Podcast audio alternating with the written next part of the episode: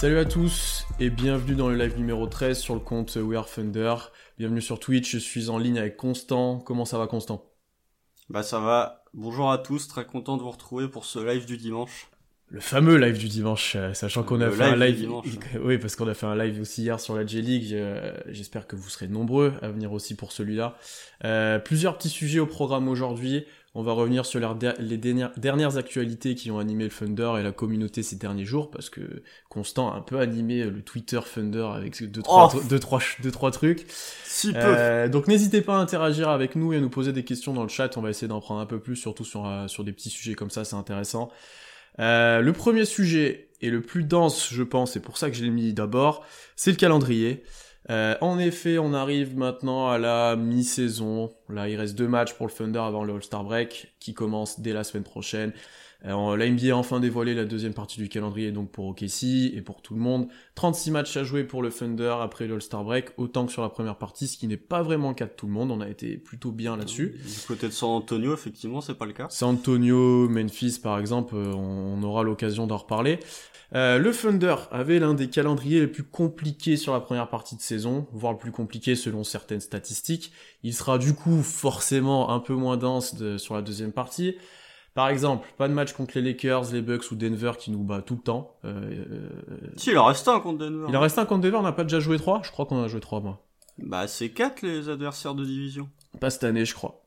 Ah bon? Oui. Bah, j'ai dit une connerie. C'est trois par. Non, ça commence. Et vous voyez, Constant, Constant prépare très bien les sujets parce que cette année, si eh, je me oh, oh. trompe pas, c'est trois matchs contre chaque équipe de ta conférence et deux contre l'équipe de, de l'autre conférence.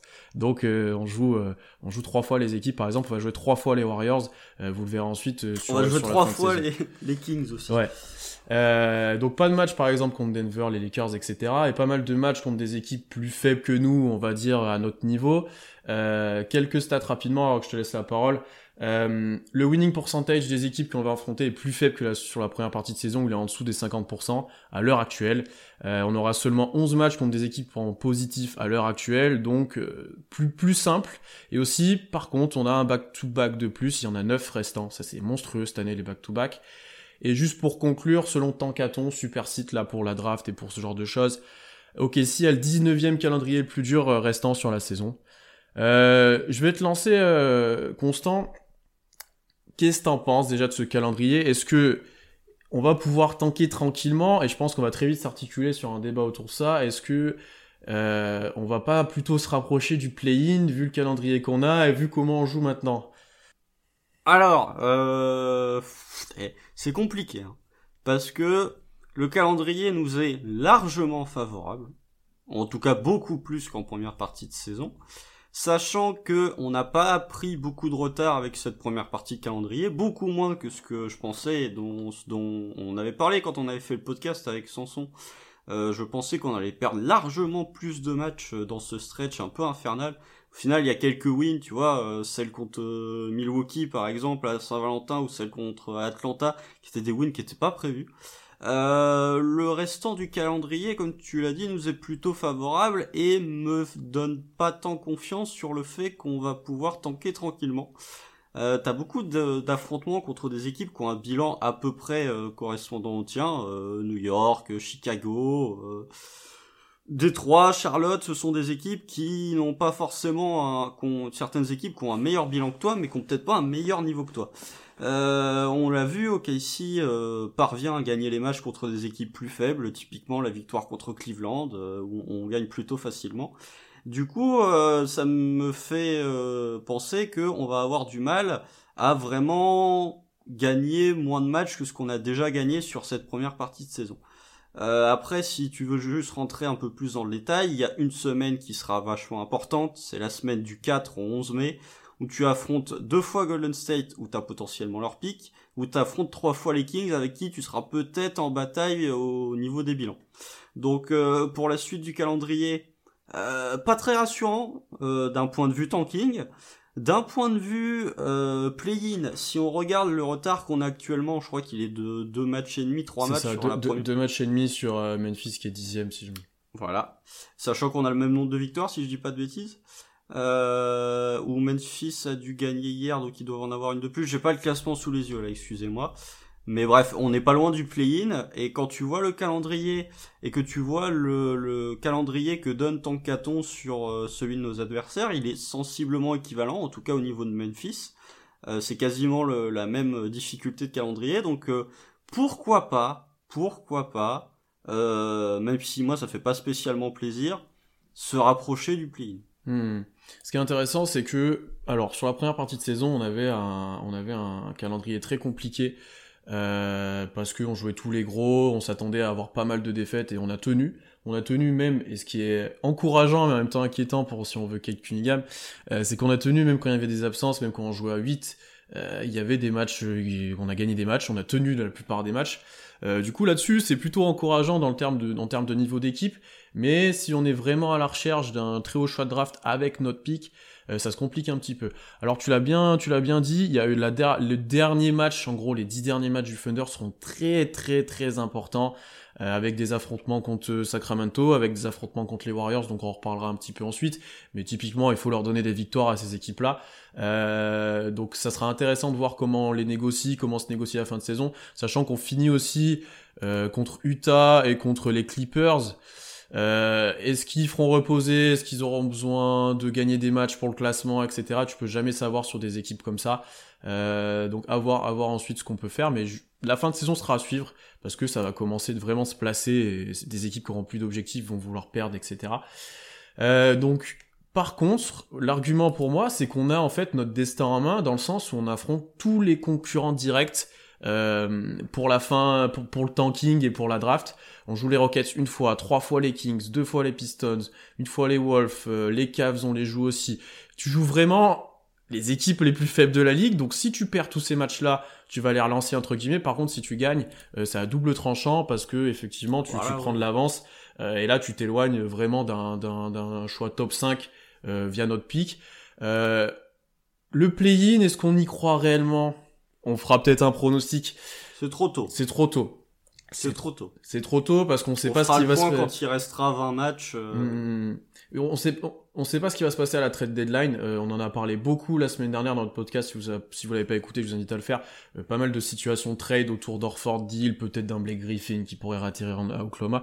Il y a pas mal de facteurs qui peuvent jouer là sur ces prochaines semaines qui seront intéressants, intéressants à suivre. J'ai du mal à y croire pour l'instant et j'ai l'impression qu'on va finir fort, fort dans le, dans le ventre mou là.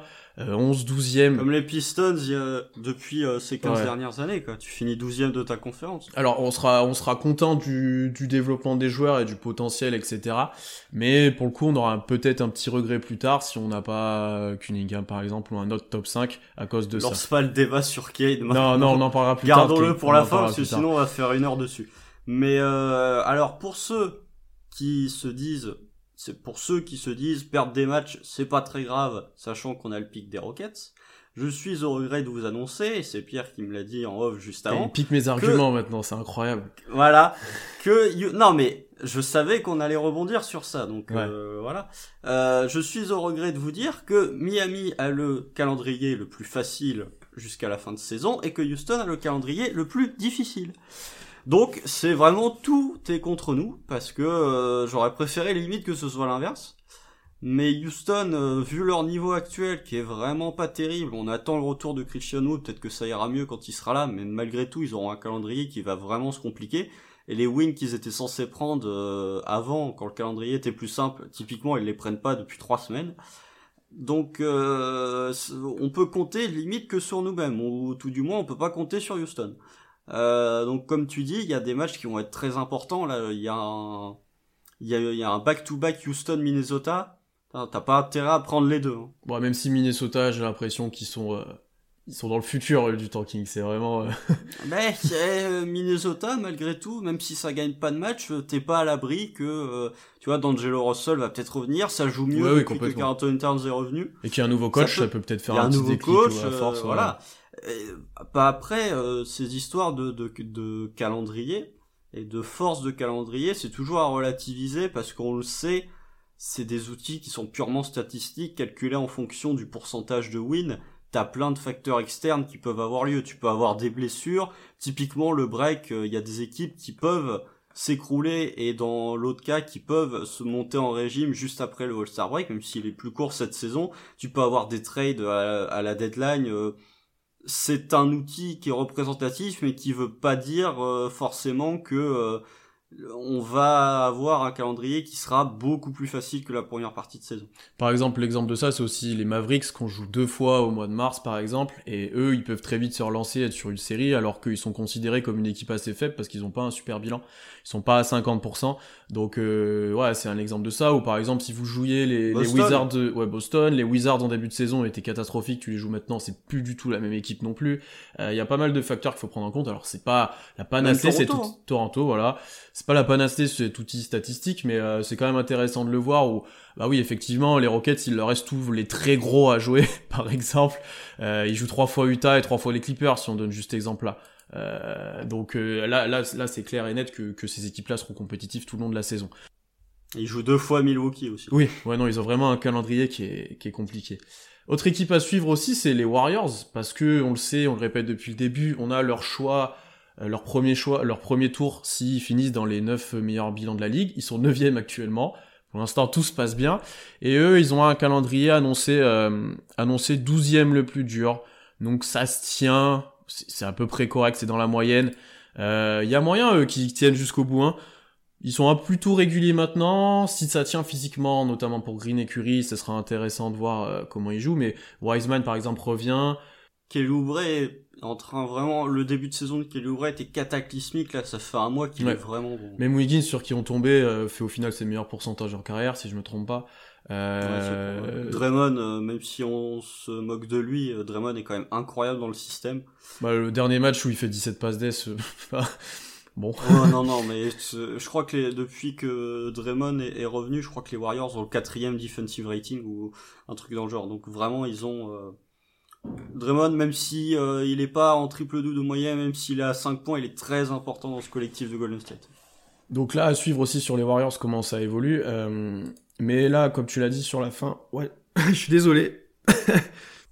Pendant que Pierre est en train de s'étouffer, euh, je pense que ce qu'il voulait dire, c'est que le calendrier des Warriors est plutôt abordable et que pour revenir sur notre point de vue à nous, il y a quand même trois confrontations, deux à domicile pour les Warriors en back-to-back, donc comme on l'a dit, la semaine où on affronte euh, trois fois les Kings, plus une au milieu avril, donc c'est des confrontations qui seront extrêmement importantes, déjà d'un point de vue personnel pour nous, parce que euh, des défaites, euh, tu, on va toujours les prendre, et de l'autre côté pour le pic des Warriors, parce que je pense que là, tu l'as dit, Golden State a le 21e pic, je pense que ça va se jouer vraiment à une ou deux places près pour savoir si on aura leur pic ou pas. Et cette, euh, cette place-là, elle peut se jouer à 2-3 wins près. Et typiquement, les confrontations contre nous, t'as plutôt envie de leur donner la win plutôt que de leur prendre une. Et j'enchaîne avec une question là qu'on a de Thomas dans le chat. Euh, si on est dixième et qu'on se qualifie par miracle en playoff, est-ce qu'on aura le pic de la dixième place ou de la huitième place? Ça c'est intéressant aussi pour les Warriors parce que s'ils finissent septième ou huitième, c'est pas la même chose. C'est le pic de la huitième place, je crois. Si t'es pas en playoff, euh, si t'es huitième en, saison régulière et que tu perds au play-in, t'es considéré comme une équipe de loterie, donc t'as le dernier pic de la... Si t'es, si t'es, euh, si tu, t'as beau être, je sais pas, on va dire septième de la conférence Ouest, si tu vas pas au play-in, t'auras le quatorzième pic à la loterie, quoi. Et par contre, si t'es dixième de la conférence Ouest, mais que tu vas quand même en playoff, t'auras un, un pic qui sera pas, euh, bah, qui sera le premier pic des équipes qui seront pas à la loterie. Ce play-in, c'est quand même, bref. Non, c'est nul. Euh, N'hésitez pas dans le chat à dire si vous pensez qu'OKC peut aller jouer le play-in ou si on va, on va vraiment chuter dans le classement. Top toi pour quelle solution constant? Moi, je l'ai un peu dit. Je pense qu'on va finir dans le ventre mou. On va finir, euh, allez, 12-13. Moi, euh, je suis plutôt d'accord. La 15e place est réservée de toute façon par euh, par Minnesota qui est trop loin. Euh, de toute façon, Minnesota, même s'ils font une bonne seconde partie de saison, je sais pas s'ils seront capables de revenir. Donc déjà la dernière place de l'Ouest qui nous était promis en quelque sorte, elle est foutue. Ça c'est mort. Euh, ensuite, à nos amis de Houston. On va voir ce que ça va donner. Peut-être qu'avec le retour de Christian Wood, ils vont commencer à gagner des matchs, mais si je suis pas sûr qu'ils aient vraiment envie de gagner des matchs au final pourquoi pas euh, écoute il euh, y a peut-être des équipes à l'est aussi dont on n'a pas parlé mais qui vont euh, potentiellement être pires que Houston. Espérons. Après pour le play pour le play-in ça dépendra pas que nous. Tu vois même si on a un, bon bilan t'as quand même deux matchs et demi de retard Et t'as quand même des équipes qui peuvent toquer à la porte. Typiquement New Orleans, typiquement Sacramento, si ça commence à se remettre en marche un petit peu aussi. Ouais. Bah tu vois, on le dit, ça le dit dans le chat. Certains pensent que Sacramento finira devant. Et voilà, possiblement, Sacramento peut possiblement finir devant. Euh, après, il y a un truc qu'il faut pas négliger pour le play-in, et on en a parlé juste avant euh, d'aborder notre calendrier pour rigoler, c'est que Memphis et San Antonio ont 43 matchs à jouer.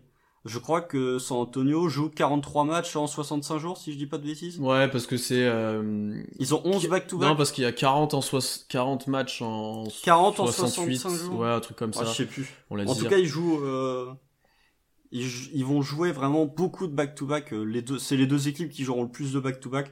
En gros, ils joueront euh, quasiment euh, plus d'un match tous les deux jours.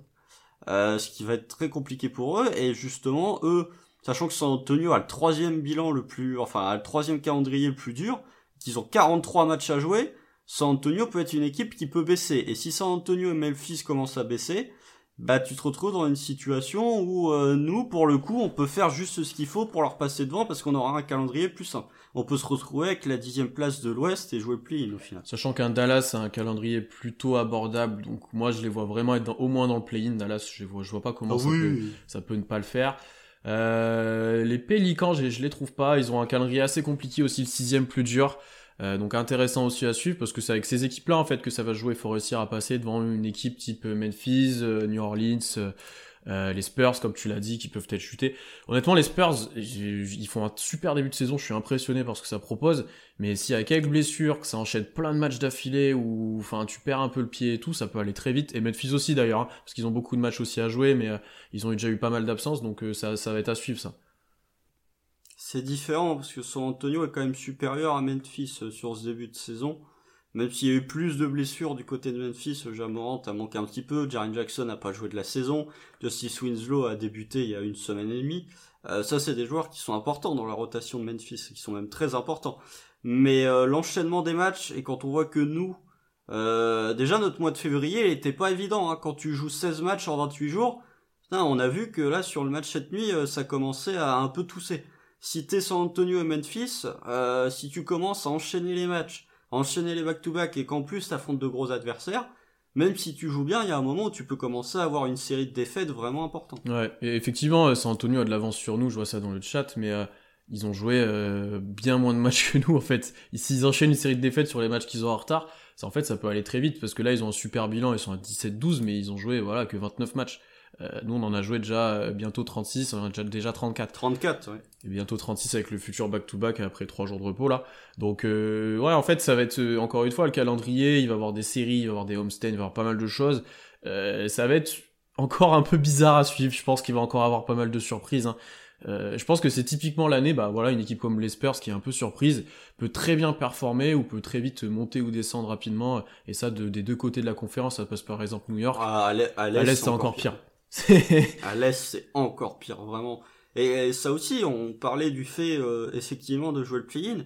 Si jamais on joue pas le play-in, tous ce, ces chaises musicales de l'Est vont avoir des répercussions. Parce que typiquement, t'as aucune équipe qui se démarque vraiment sur, euh, sur le bilan, en fait.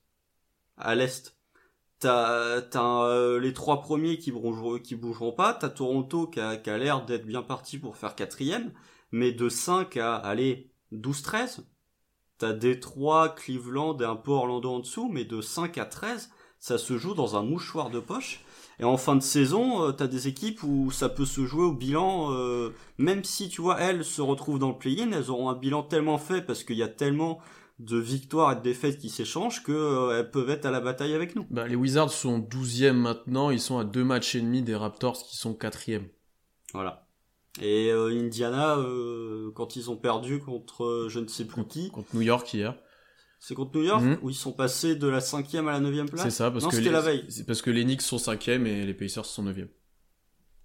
bah voilà. Donc ça se joue à une défaite près. Donc c'est à suivre aussi parce qu'en fait si tout le monde reste un peu compétitif à jouer le play bah par exemple un New York on pouvait s'attendre à ce que ça soit très bas, eux maintenant ils vont jouer crânement leur chance d'aller en playoff. Hein.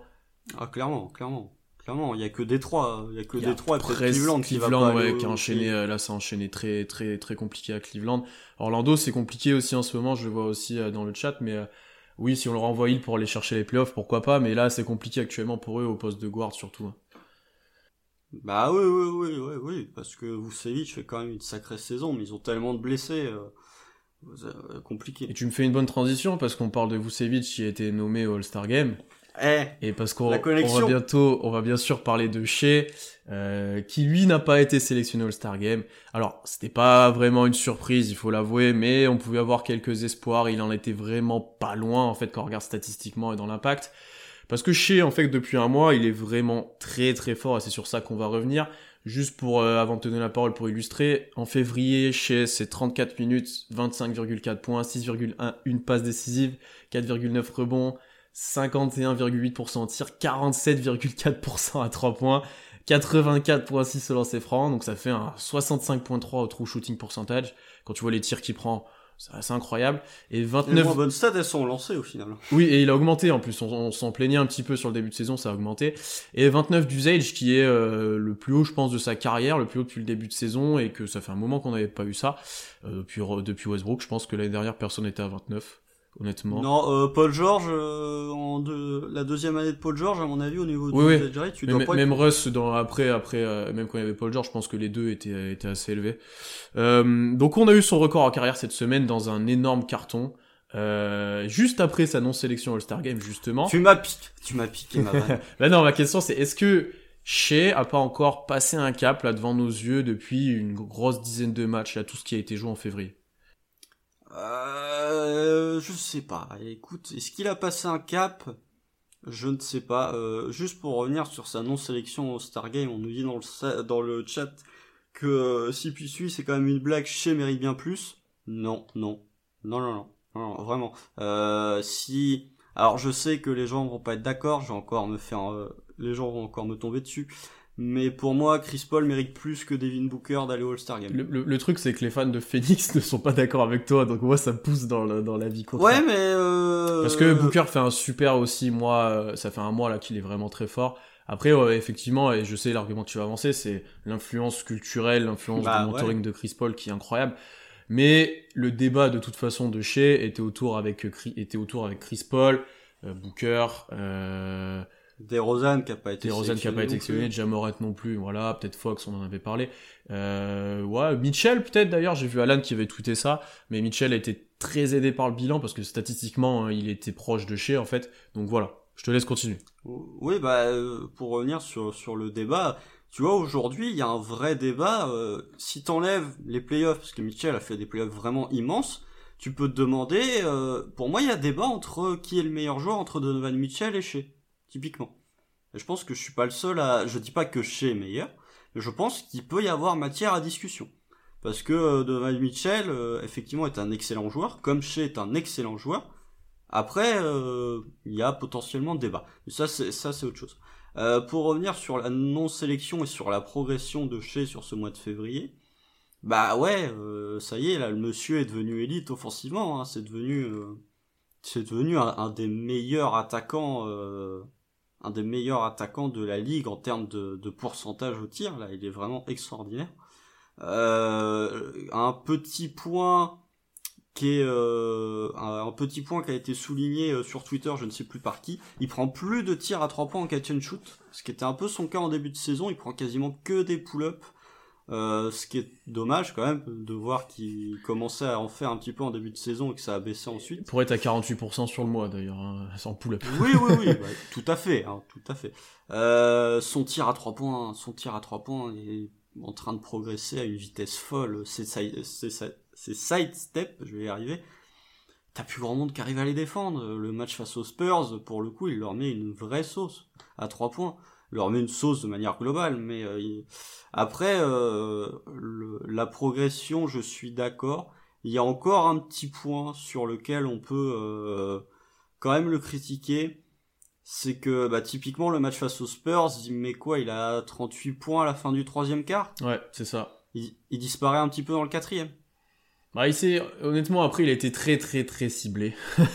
c'était, c'était prise à deux constante. Et il a, et on peut pas lui, j'ai du mal à lui tomber dessus dans cette situation-là parce qu'il a très bien géré la fin de match en, en s'effaçant un petit peu et en donnant la balle aux autres. Euh, tu vois, bon, j'ai, j'ai, j'ai du mal à lui tomber dessus, mais je vois ce que tu veux dire. Il y a encore peut-être dans le clutch ou dans, voilà. tu vois, euh, typiquement, voilà, euh, Valentin qui dit je ne comprends pas la hate anti-Mitchell. C'est pas de la je dis juste, il eh, euh, y a pas que moi qui dis ça. Vous regardez le classement d'Iathlétique, euh, je crois que chez, chez devant, devant je, crois qu'ils sont pas loin ou ils chez peut-être même Donovan Mitchell Donovan Mitchell est cinquième chez sixième et euh, Triangle est septième. Donc voilà je suis pas le seul à dire que Donovan Mitchell est fort. Effectivement, il y a deux ans, il nous a mis une sauce, il a fait des playoffs incroyables, mais il est quand même dans une équipe qui est bon, qui est dans une équipe qui est très forte. Et ça veut dire que euh, ça ne veut pas dire que j'aime pas Donovan Mitchell. J'aime beaucoup le joueur, mais il est pas non plus du niveau de Doncic ou de voilà. Et ça montre à quel point je suis en train de progresser. Après, euh, pour revenir sur son quatrième quart, tu vois, tu me demandais s'il avait progressé. Euh, c'est justement le point où il peut encore progresser, je trouve. Parce que les superstars, typiquement Donovan Mitchell, dans le clutch, même si elles sont ciblées, elles arrivent quand même à trouver une opportunité de se marquer et de rentrer des tirs. Ce que je sais pour l'instant, ils préfèrent plutôt se mettre en retrait. Alors est-ce que c'est une bonne chose? Peut-être mais euh, dans, des moments compliqués en fin de match, tu dois être capable de step up, même si tu as un gros défenseur sur toi. Après, est-ce que c'est vraiment sa mentalité? Je ne sais pas, tu vois. Est-ce que c'est un... Bah, faut, faut l'avoir cette mentalité. Oui, je suis d'accord avec toi, mais après, il y a aussi... Il est tellement bon dans la gestion actuellement qu'il force rien, parce que ses pourcentages ils augmentent aussi parce que sa sélection tir est très bonne, euh, parce qu'il met tout dedans, mais parce que sa sélection est, est, très bonne, et du coup il est très bon pour libérer la balle quand il a besoin, pour par exemple servir d'or dans un corner ou, ou servir Orford sur pick and roll, etc. Euh, et c'est là que moi ça m'impressionne, et même dans les quatrièmes cartons, oui il est moins en vue, dans la gestion il est très bon, il est très bon sur les dernières semaines. Euh, tu vois, j'ai l'impression qu'il est tout le temps en maîtrise, c'est-à-dire que le match contre contre Atlanta, où il fait pas des stats incroyables, par contre, il est facile en fait. Non, il laisse, il laisse jouer les autres. Il laisse jouer les, autres. Il met 24 points en marchant. C'est ça. Dès qu'il y a un switch, euh, dès qu'il se retrouve sur triangle, il va finir sous le cercle. Dès qu'il y a Werther face à lui, s'il avait envie, il pouvait driver à chaque fois. Enfin, c'était super facile, quoi. C'était vraiment super facile. Et après, il y a ce point gestion et il y a ce point quand même. Euh, sur le tir, euh, alors là, les side steps, setbacks, ils commencent de mettre ça régulièrement avec l'efficacité. Ah, moi, ça y est, pour moi, ça y est. Oui. Il alors, il aura pas l'efficacité, il sera pas toujours à 48% à 3 points, ça c'est impossible. mais, euh, mais déjà à 36-37%. Euh... Oui. C'est une, une super arme en fait s'il commence à faire ça. Parce que 36-37% ça doit être meilleur que par exemple un Lillard qui est réputé pour ça ou voilà. Euh, je pense. Il faudrait, faudrait checker, mais sur les pull-up ou les step back ou les side step, être à 38-37% c'est monstrueux. Euh, donc euh, Là-dessus, c'est fortement encourageant et je dis souvent ça, je crois, dans les converses privées. On avait ce doute si c'était une vraie première option euh, au début de la saison. Bon, là, il y en a plus trop des doutes, quoi. Il y en a plus trop, mais alors, je, je vois les réponses du chat. Euh, Thomas, effectivement, il y a un match contre Minnesota où il met 12, 12 ou 13 points dans le quatrième quart. C'est le deuxième, là, euh, dans le back-to-back. Mais sur les matchs où... Enfin, il y a un match où il met 12-13 points dans le quatrième quart il y en a beaucoup plus où il est plus discret. Alors euh, c'est pas qu'il est pas bon en plus, c'est qu'il est discret. Non mais je je dis pas qu'il est non, pas mais bon. Pour, euh, tu, tu, vois, Erwan dit que euh, il pense que sa fin de match est hyper intelligente parce qu'il sert le mec disponible et qu'il force pas le jeu s'il est pris à deux. Je suis d'accord. C'est bien, c'est toujours bien de servir le, le coéquipier, surtout contre les Spurs. Typiquement, Dort met dedans, donc euh, tu vas pas non plus forcer tes tirs. Bah tu sers Dort dans les dernières minutes et ça nous a plutôt bien réussi. Je dis juste que si Shea, si Shea doit devenir une superstar, il doit être capable, comme fait euh, Lillard typiquement, comme fait euh, Curry, comme fait LeBron, comme fait Doncic, d'enchaîner tout seul. Et je dis pas qu'il doit totalement mettre de côté son aspect gestionnaire et euh, il doit penser qu'à scorer.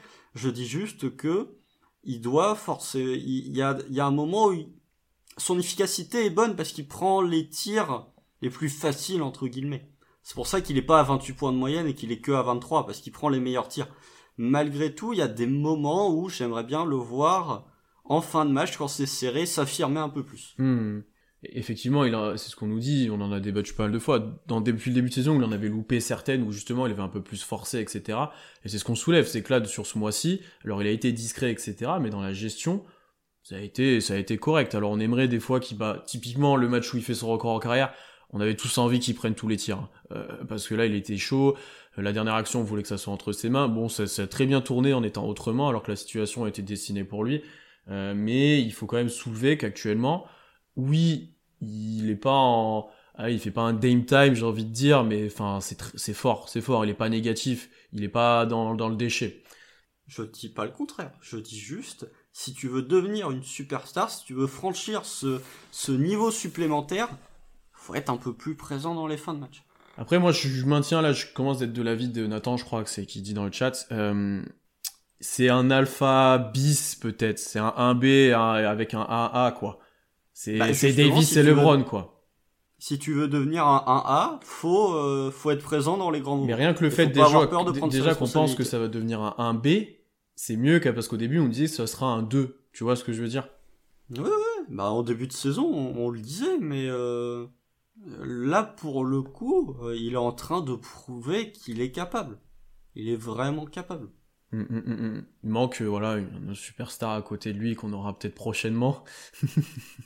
il manque peut-être un peu aussi euh, le, le, le, côté, euh, tu vois, il, est efficace parce qu'il prend 15 tirs par match. Ouais, quantité, un peu de quantité. Faut avoir peut-être un, volume de shoot plus important si tu veux être une superstar et pas juste prendre le tir quand t'as une bonne match-up.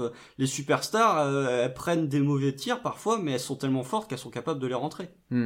Après, euh, il faut aussi remettre en contexte la situation, etc. Je pense que c'est vraiment prôné par le coach et du partage et de, tout ce qui ressort de cet effectif-là, c'est ça.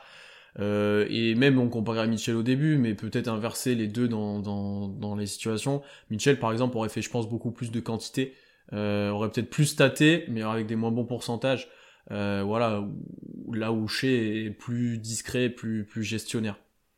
Par contre, euh, on, parle de niveau sur le terrain en disant ça peut être un, 1.5 ou un, 1B. Par contre, en termes de leadership, il est 1.A. Euh, ah bah là, cette année, oui, c'est 1.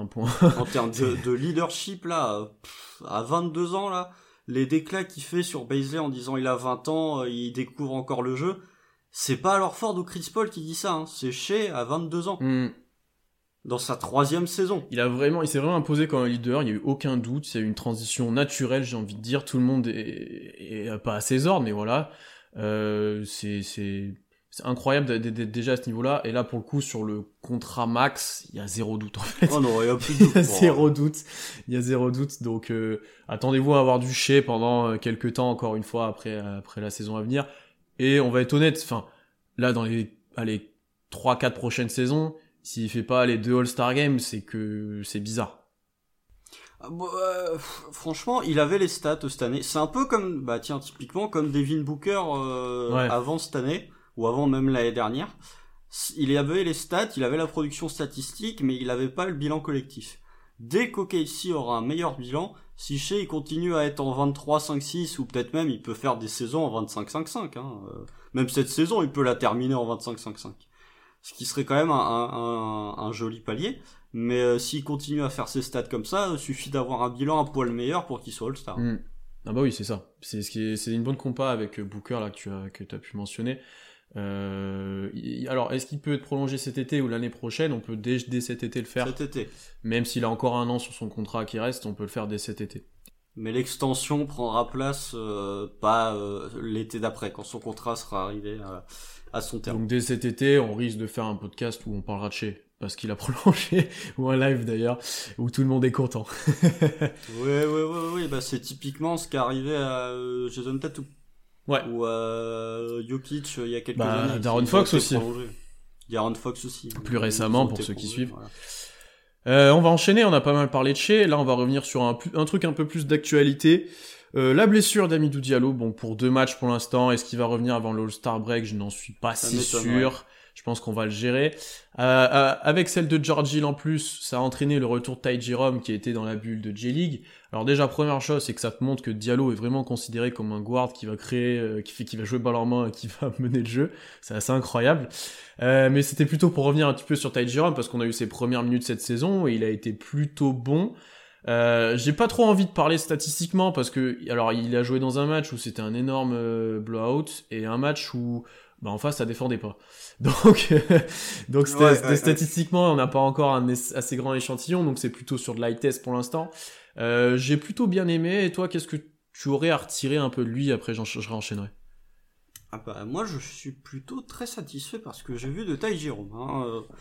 Pour le coup, euh, on en avait longuement parlé quand on avait fait le podcast lors du trade de, Chris Paul avec Alex et Sonzefer, typiquement parce que c'était le seul joueur qui restait dans notre effectif. Hein, c'est juste pour ça, parce qu'on voulait parler de Kelly il y avait plus, Ricky Rubio il y avait plus, donc on avait passé 15 minutes sur Ty Jerome, qui s'avait choqué un peu Alex d'ailleurs, c'est le seul. voilà, mais parce que c'était le seul joueur de l'effectif, donc typiquement on était obligé de, de faire longtemps sur lui. Mais de ce qu'on voit, faut pas oublier que c'est le joueur qui a été drafté juste après Baisley, l'année dernière.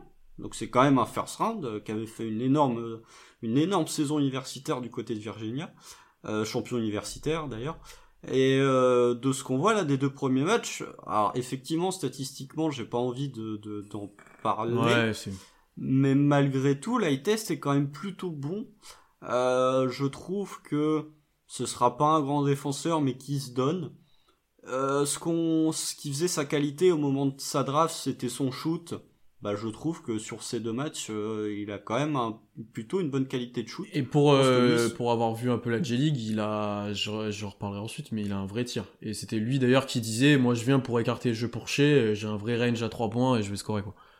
Ouais, bah tu vois, euh, typiquement sur les matchs, lui pour le coup il a feu vert. Hein. match contre Denver, il envoie, il... match contre Denver, c'est lui, il envoie 2-3 tirs là à 8-9 mètres. Tu fais ok, le gars a la confiance, en plus il a le feu vert du coach pour shooter. Euh, donc moi je suis plutôt satisfait. Je trouve que bah, typiquement premier match il bat son record en carrière en assist. Premier match avec le groupe il bat son record en carrière en passe décisive. Deuxième match avec le groupe qui bat son record en carrière au point. ça, va comme début, c'est pas trop mal. Comme, ça t'es tranquille. Euh, mais ça montre justement qu'il est capable de créer et en même temps il est capable de scorer. Hmm. Bah, déjà, après, la, première chose, c'est que c'est un vrai guard, quoi. C'est, alors, on en a. C'est un 1. Oui. C'est un 2. C'est, c'est, on en a pas énormément euh, dans l'effectif parce que chez est un 1-2, Malédon est un 1-2, mais a, au final peu le ballon en main. Il est blessé, Diallo jouait ce rôle-là, mais c'est pas un vrai guard. Et tu vois la différence d'un joueur comme ça qui est habitué depuis qu'il est, je pense, petit, à jouer tout le temps balle en main et à créer pour les autres. Depuis universitaire. Oui, voilà. Depuis Virginia. Hein. Donc euh, tu vois ce joueur-là qui est habitué à créer pour les autres, qui met en valeur les autres, qui semble très intelligent en termes basket. Et je l'ai vu aussi dans le chat et j'allais le mentionner. Tu vois qu'il y a une bonne connexion avec euh, Théo parce que euh, les deux pullent, ah bah, les, deux, pullent basket. basket. Donc forcément, ils se trouvent super bien. t'as des coupes logiques, t'as des placements super logiques. Ty Jerome, je pense, ça sera jamais un gros scoreur. Par contre, il va être capable de te mettre un petit flotteur, un petit tir à mi-distance ou un panier sous cercle parce qu'il est bien placé ou il aura fait la bonne coupe.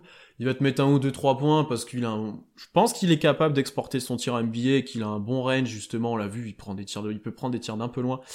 Euh, et que si ça clique, euh, il peut être intéressant à côté d'un, ball handler dominant. Après, voilà, il y a cette limite physique, encore une fois, qui démord un petit peu avec le reste de l'effectif, d'ailleurs. C'est peut-être le joueur moins athlétique de l'effectif. Oh, il y a Muscala. Ouais, mais justement, c'est celui qui me venait en tête, mais lui, il est grand, du coup. ouais, voilà, mais en gros, comparé aux autres guards euh, ou aux ailiers, ça, ça, ça, change un petit peu. Euh, donc défensivement, il peut être ciblé, par exemple, mais pour l'instant, c'est très bon ce qu'on voit de lui, et donc du coup, là, le problème, ça va être la rotation dans le futur. Imaginons que, alors pour l'instant, il est dans l'effectif. Certes. Euh, pour l'instant, pour l'instant, il y a du Poku, Poku, par exemple, et Angeli. Euh, mais on va être à combien de joueurs à la fin qui peuvent jouer en fait? Parce que par exemple un Justin Jackson qu'on avait beaucoup aimé toi et moi sur les dernières semaines, qui avait bien apporté au scoring quand on avait eu l'opportunité, il y a certains matchs où il n'a pas joué parce qu'on a tourné à 9 sur certains matchs. Daynault avait un peu réduit ça. Là, on l'a vu un petit peu, mais parce que Diallo est aussi blessé. Euh, tu vois, il y a des joueurs en fait qui avaient montré des choses euh, et qui n'ont pas de temps de jeu. Si Ty Jerome commence de montrer des choses, euh, ça va encore être plus compliqué en termes de choix de coach. Alors, ce qui est bien, c'est qu'ils se tirent pas la bourre avec Malédon pour l'instant. Euh, ils se prennent pas du temps de jeu l'un à l'autre. Euh, ça c'est intéressant parce que c'est une chose qu'on. a pris à Dort par contre. Ouais. Ça en a pris à Dort qui a pas beaucoup joué, euh, notamment sur le dernier match. Bon, il, avait l'air fatigué, il y avait le, le blowout. Mais ça, ce sera peut-être positif que les deux puissent jouer ensemble. On avait un peu peur, toi et moi. Je crois que les deux sont en fait en concurrence et qu'il y en ait qu'un tout le temps sur le terrain. Ils peuvent pas jouer ensemble. Là, on a vu l'inverse. comment ça va s'articuler pour la suite en fait? Euh, déjà, faudrait un trade de Georgie. Euh, voilà, là, ça devient, il faut le faire en fait. C'est au bout d'un moment. Euh, ah ouais, Boston, faites-le à la fin. Moi, je ne lâcherai pas Boston. Mais une équipe, faites-le, Georgie. De toute façon, il va, il va juste faire embouteillage pour les jeunes s'il revient. Donc vraiment, ce sera contre-productif pour nous et pour lui. combien de matchs il a joué en fait, effectivement, avec nous? Il en a joué une quinzaine, même pas, une vingtaine? 18, 18, 20. Attends, je vais te dire ça tout de suite. 14. Ouais, bah tu vois, moi j'ai l'impression qu'il a jamais joué en fait. enfin, il a fait même pas la moitié des matchs pour l'instant, donc. Euh... Non, il a pas fait la moitié. Il a fait, euh... ouais, ouais. Euh... Mais euh, Georgie, vraiment, le garder, ce sera contre-productif pour nous et pour lui. Euh, donc ça, ça fait un truc en moins. Au niveau de ta rotation, le problème, c'est que t'as Malédon qui sera starter, t'as Shea qui sera toujours starter, t'as Dort qui sera toujours starter et t'as Ty Jerome et Amidou Diallo dans ta rotation. En gros, t'as 4 voire 5 joueurs pour une rotation sur 2 ou 3 postes. Il euh, y a moyen de remédier à ça, c'est que tu arrêtes de faire jouer Justin Jackson et Darius Miller. Mais Darius Miller, enfin, il, est, il est 15ème quoi. Oui, oui, oui, mais euh, tu, euh, tu arrêtes de faire jouer Justin Jackson, qui joue principalement 3, voire 4, tu décales Diallo en 3 ou en 2 et tu te débrouilles pour faire des rotations où t'as euh, Malédon et euh, t'as Jérôme qui tourne sur le poste 1-2, t'as Shea, Dort et euh, Diallo qui tournent sur le poste 2-3 et après pour ta rotation intérieure tu restes sur du classique. Mais euh, si tu veux vraiment faire jouer tout le monde je pense que tu dois enlever un joueur de ta rotation un joueur qui joue au poste 3 et typiquement c'est Justin Jackson. Au, moins un parce que tu vois là dans ta dans ta stratégie, tu as très peu de moments avec Shea, Dort et Diallo ensemble, ce qui est un truc qui marche bien je pense, qui, qui est intéressant. Euh, donc euh, c'est dur à faire. Euh, donc c'est un peu dur de déjà Dayno aura du travail là-dessus, ça va être dur de lui tomber dessus parce que on n'est pas en interne non plus et comme tu dis par exemple à Justin Jackson on sort de la rotation mais euh, à chaque fois qu'il rentre, il est plutôt bon, on va être honnête. Alors est-ce que Ty Jerome confirmera sur les prochaines semaines si c'est une autre chose, là on réagit un peu à chaud, j'ai envie de dire, mais euh, mais alors première chose, c'est déjà il faut le trader parce que s'il revient, qu'il reprend Ah des oui, minutes de titulaire, oui. En euh, plus, il va nous faire gagner des matchs. non, non, non. c'est ça. Et d'ailleurs, je vois euh, qu'il y a de la team pour l'envoyer Orlando. Merci les gars, parce que dans le dernier podcast, on n'a pas voulu prendre mon idée. Je me suis fait alpaguer par euh, Constant et Tom. Moi, je suis pour euh, l'amener à Orlando. Euh, Ouais, ouais, c'est ça. Bah, tu peux l'amener à Orlando, mais alors pas contre Mobamba, par contre. c'est tout, hein. Moi, je veux bien l'envoyer à Orlando, hein. Comme, comme dit dans le chat, ça renforce un concu direct, hein. Mais tu t'envoies pas Mobamba, par contre. Mobamba qui a la meilleure chanson de joueur possible euh, en termes de rap. D'ailleurs, plus que son talent euh, de joueur, il est Voilà, super Mobamba, voilà, Mobamba n'est pas un joueur NBA, c'est juste un, un morceau de rap. Ça montre le niveau de Mobamba. Je pourrais la mettre en intro s'il vient, c'est ça qui est bien, tu vois.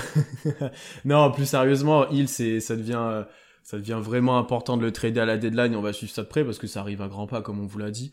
Et ensuite, euh, il y aura une ro- rotation réadaptée euh, réadaptée. Alors qui on prend Orlando? Moi, le- la stratégie que j'avais, c'était autour d'un Bamba, peut-être d'un Okiki s'ils ont mais ça m'étonnerait qu'ils le lâchent mais en gros, c'était ça quoi. S'il faut prendre un peu de salaire de, de- du Magic. Oui, il faut en prendre un peu, mais euh, bon, on va pas refaire un épisode Non, sur non, le trade. non. Vous écouterez celui d'avant. On vous a proposé plein de trades euh, très sympathiques et largement meilleurs que. Et, et parfois très que propose compliqué Pierre en termes Thomas. CBA. euh, Oh, mais les gens ont globalement compris. Euh, la finalité, elle résulte, même s'il y a des, technicalités, la, finalité résulte toujours dans le fait qu'il y a un trade qui se fait. Euh, mais euh, ouais, pour la rotation, tu vois, et en plus on, on parlait là du fait que Ty va rajouter quelqu'un au poste de guard. Shea il joue moins de minutes que l'année dernière. hein. Alors c'est dû au fait qu'il y a principalement des blowouts dont il joue moins. Mais si tu te ramènes avec Ty Jerome, qu'est-ce que tu fais? Tu baisses le temps de jeu de Malédon, tu baisses le temps de jeu de Dort, euh, tu baisses celui d'Amidou Diallo, c'est un vrai Il y a casse-tête. plein de choses que t'as pas envie de faire en fait, hein, parce que tout le monde a tellement prouvé depuis le début de saison que ça te fait chier d'enlever du temps de jeu à n'importe qui en fait. Bah ouais. Donc, Donc euh, je sais pas. alors pour l'instant on est dans une concurrence assez saine, mais euh, au bout d'un moment les joueurs voudront jouer quoi. Enfin, je, je Ouais, me dis, euh, Après tu fais euh, allez, si tu fais jouer euh, 28 minutes Malédon, euh, 20 minutes Ty euh, 20 Diallo, je pense que ça peut se goupiller avec tes starters. Ça peut. 20 ça peut dialogues, se hein, t'as dit 20, 20 dialogues. Ouais, bah C'est très peu, en fait. Non mais bah c'est lui que je c'est lui dont je rêve du temps ou t'en fais jouer 23 24 Diallo et t'en fais jouer euh, 17 16 à Ty Jerome. Parce que quand tu vois euh, ce qu'il donne, euh, ce que donne Diallo depuis le début de saison, moi je lui donne plus que 20 minutes quoi. Eh bah t'as vu, c'est moi qui réduis Ouais, le temps de jeu de. Diallo. Mais euh, non, mais toujours est-il que euh, ah, il a- va falloir enlever des minutes. De toute façon, si tu veux faire jouer Ty Jerome, va falloir enlever des minutes. Donc euh, ça, se complique. Il suffit que beaucoup reviennent et on veut le faire jouer aussi. Tu te retrouves avec un peu plus de monde sur le front court. C'est pas au même poste. Oui, non, mais j'allais dire sur le front court. Tu te retrouves avec aussi plus de monde. Bon, t'enlèves Roby. Ouais, mais alors est-ce que tu veux. C'est le même problème. Enfin, c'est le même cas que les autres joueurs, tu vois. Mais euh... Constant, Ouais, Constant ouais. il est catégorique sur Bamba parce qu'il aime pas Bamba. Il dit qu'il deviendra rien. C'est juste pour ça. Je- je- Ben, je trouve que c'est... Non, mais alors, pour répondre à la question, euh, je suis catégorique dans un fait de, de pas trader pour Mobamba, parce que ça fait trois ans qu'il est en NBA, que monsieur n'a rien prouvé, que c'est un ton maker juste en plus jeune. Je défonce, attention, je défonce quelqu'un. Mais euh, euh, j'aime pas Mobamba, je trouve que il a jamais apporté... De toute façon, moi, je trouve moyen le fait de dire le, d'un joueur quand il est drafté, il est capable de faire des comptes et de rentrer ses tirs à trois points, je me méfie. Pour moi, euh, Après, il est un peu plus tanké que Todd Maker pour le coup euh, maintenant, Mobamba. oui, et puis il est plus jeune aussi, parce que Ton Maker, quand il a été drafté, il avait 24 ans. Mais euh, et je, je suis contre un trade de Bamba parce que je trouve que tu peux récupérer des choses plus intéressantes ailleurs. Ça, c'est possible. Ça, c'est possible. Pour moi, c'est s'il n'y a pas une meilleure offre autre part. Ça, je suis d'accord. Sachant que t'as drafté beaucoup l'année d'avant, euh, rajouter un espèce de fric euh, au pivot, alors t'en as drafté un 5 mois C'est avant. tellement pas le même profil. Enfin, l'autre, c'est un rim runner qui peut un peu tirer, et Poku, c'est un guard, quoi. enfin, c'est un guard qui fait 7 foot. ça reste quand même deux, deux espèces de freaks, euh, chacun dans un registre différent, qui jouent sur le même poste. Alors, je vais donner mon avis sur Bamba, du coup, parce que c'est moi qui ai émis cette idée, et d'ailleurs que Dots Insider du Thunder euh, avait, j'avais écouté en podcast. Je dis Dots Insider comme si j'en étais un, tu sais, c'est, c'est exceptionnel même. euh, non, parce que c'est un joueur, effectivement, qui a pas prouvé pour l'instant, mais qui a pas eu vraiment beaucoup de chance, qui a eu quelques absences, etc. Euh, c'est un pivot, donc surtout un profil comme lui, ça met longtemps à se développer, etc. Et Donc, ça se développe pas. où ça se développe pas, effectivement, il faut le mentionner. Euh, donc, moi, je me dis, c'est potentiellement relançable, où il pourrait s'exprimer un peu plus chez nous qu'à Orlando. Et on n'a pas vraiment de, ce, de, de joueurs de ce profil, en fait. Tu vois, plusieurs fois, on a parlé, dans le chat, ça en parlait aussi, qu'on n'avait pas de 5, euh, un peu rim runner, un peu qui pouvait dunker, que tu pouvais jeter la balle en l'air. Lui, Il n'y c'est a plus Nerlens. Ouais, il y a hein. plus Nerlens, lui typiquement, euh, ben il peut le faire, je pense. Tu vois, moi c'est comme ça que je le vois. Je lui donne pas euh, 25 minutes, hein, mais tu le fais jouer 15 minutes en sortie de banc en poste 5 pour qu'il défende un peu, qu'il mette euh, quelques dunks, etc. Et petit à petit, on voit ce que ça peut donner. Je suis plutôt ok, tu vois. Après, je suis d'accord avec toi que si euh, d'un à Boston ou Philly t'envoies des firsts, euh, vas-y, prends les firsts. Mais voilà, c'est ce que j'allais dire. J'étais prêt à changer de George Hill contre un runner que tu fais jouer un quart d'heure. ouais, ça je dépend. préfère récupérer, je préfère appeler euh, Boston ou euh, ou Philly en disant bah filez-nous un first round. T'auras pas besoin de les appeler, ils t'appelleront. Ouais, non mais je veux dire, Ouais. euh, en plus, euh, comme on a dit, euh, tu, tu peux faire monter les offres. euh, Boston et Philly ils jouent dans la même division, euh, donc bon. Il y a un moment où tu peux dire à Boston, euh, bah non, euh, je vais l'envoyer à Philly, euh, qu'est-ce que tu me proposes? Hum, hum, hum, je suis d'accord. Bah après Danny Ainge a pas l'air d'être chaud pour faire des trades de, de toute façon. Je crois que le dernier trade, le dernier gros trade qu'a fait Danny Ainge, c'est celui de Kyrie. Danny Ainge, il, fait, il déclare tout le temps qu'il va faire des trucs et tout, mais au final, Boston n'a pas tant bougé que ça euh, euh, de ces dernières années. Hein. Non, il y a le trade de Kyrie, euh, puis c'est tout. Hein. Sinon, le dernier gros gros trade, c'est celui de Paul Pierce. Ouais, après, il y avait eu quelques trucs à la draft, là, quand ils descendent, euh, alors l'année de Fultz, euh, tu vois, il y a, y a eu 2017. quelques trucs, tu vois. Oui, mais c'est pas des moves qui sont Non, non, révolutionnaires. Non, non, non, non. C'est pas genre tu, tu fais bouger ton effectif, alors que Boston, avec la trade exception qu'ils ont, Si, ils si- pourraient... s'ils bougent pas cette année, c'est... Non mais c'est débile, parce que... Alors, je- on fait un podcast Boston, attention. Bienvenue sur Celtics FR. Euh, non mais euh, Boston, en plus, toutes, pour moi, toutes les équipes de l'Est ont intérêt à se renforcer à la trade deadline, parce que l'année prochaine, t'as les Nets qui vont se retrouver avec le retour de Spencer Dinwiddie, une année de plus de formation pour et d'adaptation pour le trio Kyrie, Harden, KD. Euh, pour moi, si t'es une équipe de l'Est, t'as intérêt à jouer le coup dès cette année et pas attendre l'année prochaine. Parce que du côté de Brooklyn, ils vont être encore plus forts que ce qu'ils sont déjà cette année. Pour conclure sur ce, débat de Georgie, là, ça a dérivé un petit peu.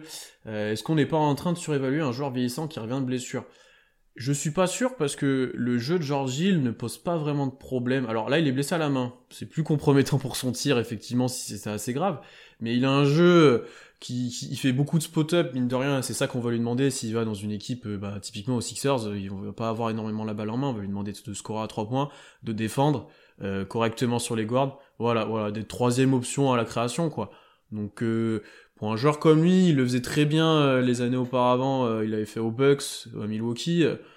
je suis pas sûr que ça soit très. C'est pas une énorme blessure qu'il a eu. Alors, s'il est vraiment gêné pour son tir, ça sera problématique. mais j'en suis pas sûr pour l'instant. Non, non, non, non, je suis pas, je suis pas convaincu non plus. Je pense pas qu'on surévalue George Hill.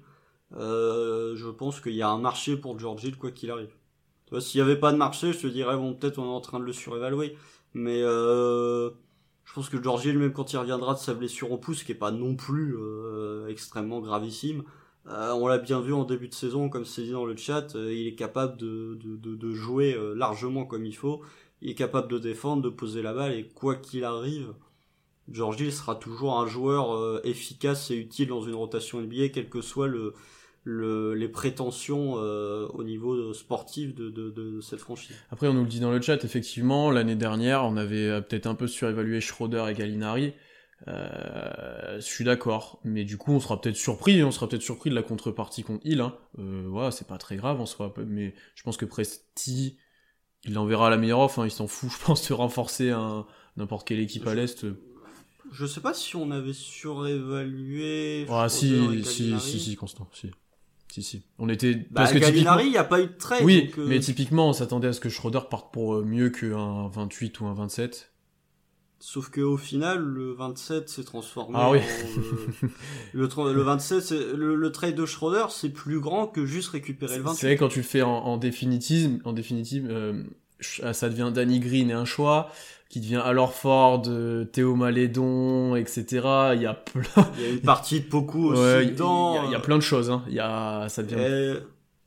comme dit Sanson, euh, on a sous-estimé Steven Adams par contre. Ah oui. Ah oui. Donc. Et je pense qu'on n'était pas les seuls à dire que Steven Adams était difficilement bougeable. Ça sera peut-être marrant à faire, euh, peut-être à la fin de l'année, un, un, débrief des trades un an, un an après, pardon, euh, sur ce qu'ils sont réellement devenus. Parce que sur le sur l'instant, des fois, on est content et en fait, rien qu'un an après, tu te dis ah ouais, en fait, on a récupéré plein de choses. En fait, euh, c'était nul. En fait, tu vois, voilà. Bah ouais, ouais. Donc, euh, on va voir. Comme celui des Warriors, il prend tout son sens si on a leur first pick cette année. Bah typiquement, oui. comme celui de Westbrook, pique un peu plus si tu perds le pic des Rockets. Ouais, exactement, exactement. notre dernier petit sujet qu'on avait listé, c'était encore une fois, on en parle très souvent, c'est Darius Baisley. Euh, on... Je crois que c'est lui dont on a le plus parlé. Je pense, ouais. Bah, il y a quand même eu un podcast entièrement consacré sur lui que je vous invite à écouter si vous l'avez pas fait. Euh, en fait, pourquoi on parle de lui? Parce que tu as appris ses, ses mauvaises performances de, de, il y a quelques jours. Là, il était un peu mieux ces deux derniers matchs, on va dire. Euh, quand notamment il a fait un joli 0 sur 8 au tir. Euh, euh, pour... Sur les Spurs. Ouais. Euh, tu avais tweeté en petit sondage en demandant aux gens si ça les dérangeait s'il serait contre l'idée de le trader pour euh, alors t'avais mentionné euh, pour un upgrade. Alors je vais le faire parce que c'est moi qui ai posté. Vas-y, explique-toi parce que là euh, parce que sinon les gens vont m'attaquer avec des fourches et des, des torches. Euh, je ne dis pas parce que ce sera le sujet d'avant. J'ai posé une question.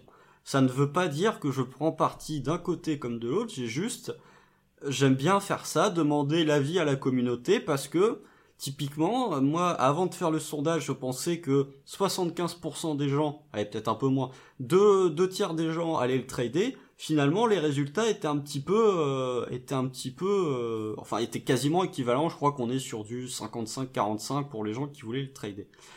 Euh, je, peux, je, peux te le dire, on est à 53-47 sur 400 votes presque. Donc voilà, donc les gens sont partagés. la question que j'ai posée, c'est est-ce que, au vu de ses performances récentes, et c'est là tout le paradoxe de Baisley, c'est que sur les deux matchs d'après, il a été bon. Après, il a été bon contre une équipe d'Atlanta qui défendait pas, et contre une équipe de Denver où son vis-à-vis direct en défense, c'était Michael Porter Jr. Donc euh, bon, hein, c'est pas. Non mais il fait des bons matchs, hein, attention, hein, je ne dis pas le contraire, mais c'est juste, c'est pas les meilleurs défenseurs. Euh, et en plus, et alors que je parle de John Collins, attention, en disant que c'est pas le meilleur défenseur. John Collins d'ailleurs, qui faisait, qui était, qui faisait partie des gens que je mentionnais en disant, est-ce que les gens sont prêts à trader Beasley pour un potentiel upgrade au poste 4 J'ai mentionné John Collins parce que je pense que c'est un upgrade au poste 4, faut quand même pas déconner. Je pense, j'ai mentionné Marvin Bagley parce que, non pas que je pense que Bagley soit actuellement un meilleur joueur que Beasley, je trouve que ça reste un joueur qui a été drafté deuxième, qui fait des performances que certains critiquent, que moi je trouve plutôt satisfaisantes. Euh, il a eu des problèmes de blessures, mais cette année il a loupé que deux matchs. Il est capable de rentrer ses tirs. Bon, je dis pas, je dis pas que Bagley est meilleur que Baisley. J'ai juste posé la question. Disons que le, le, le gap euh, offensif euh, que Bagley a sur Baisley, défensivement, il est aussi grand. Tu vois, où, où Bagley est vraiment simple. Oui. oui. oui, oui, oui, oui, oui. Je, je suis d'accord. Mais tu vois, c'est une question à se poser. Euh, bref. Et euh, mon deuxième cas de figure qui va arriver, parce que j'ai aussi allumé euh, des feux euh, hier sur Twitter, c'est pour potentiellement monter dans la draft. Ah. potentiellement monter dans la draft. Donc, euh, la question c'est... Voilà, c'est un sondage que j'ai posé, les gens euh, sont partagés, je, je suis partagé, donc voilà. Euh, c'était pas en disant il faut le trade, c'était une question pour sonder l'avis de la commune. Dans le chat, on est plutôt euh, pas trop d'accord pour Collins et Bagley depuis ce que j'ai pu voir. Je suis plutôt de cet avis-là. On en a parlé pas mal du, de, la, de Collins euh, dans le dernier live, justement. Euh, alors, c'était intéressant ce que tu proposais en termes de timeline, si tu le resignes, etc. Bon, effectivement, effectivement, ça peut être intéressant. Je trouve par contre, et c'était le moment où tu l'as tweeté, était intéressant aussi, mais je pensais avoir plus de surréaction sur sur Baisley que plus de gens abandonnent. Mais au final, la plupart des gens ont dit il faut prendre le temps, etc. Il est très jeune et je suis complètement d'accord.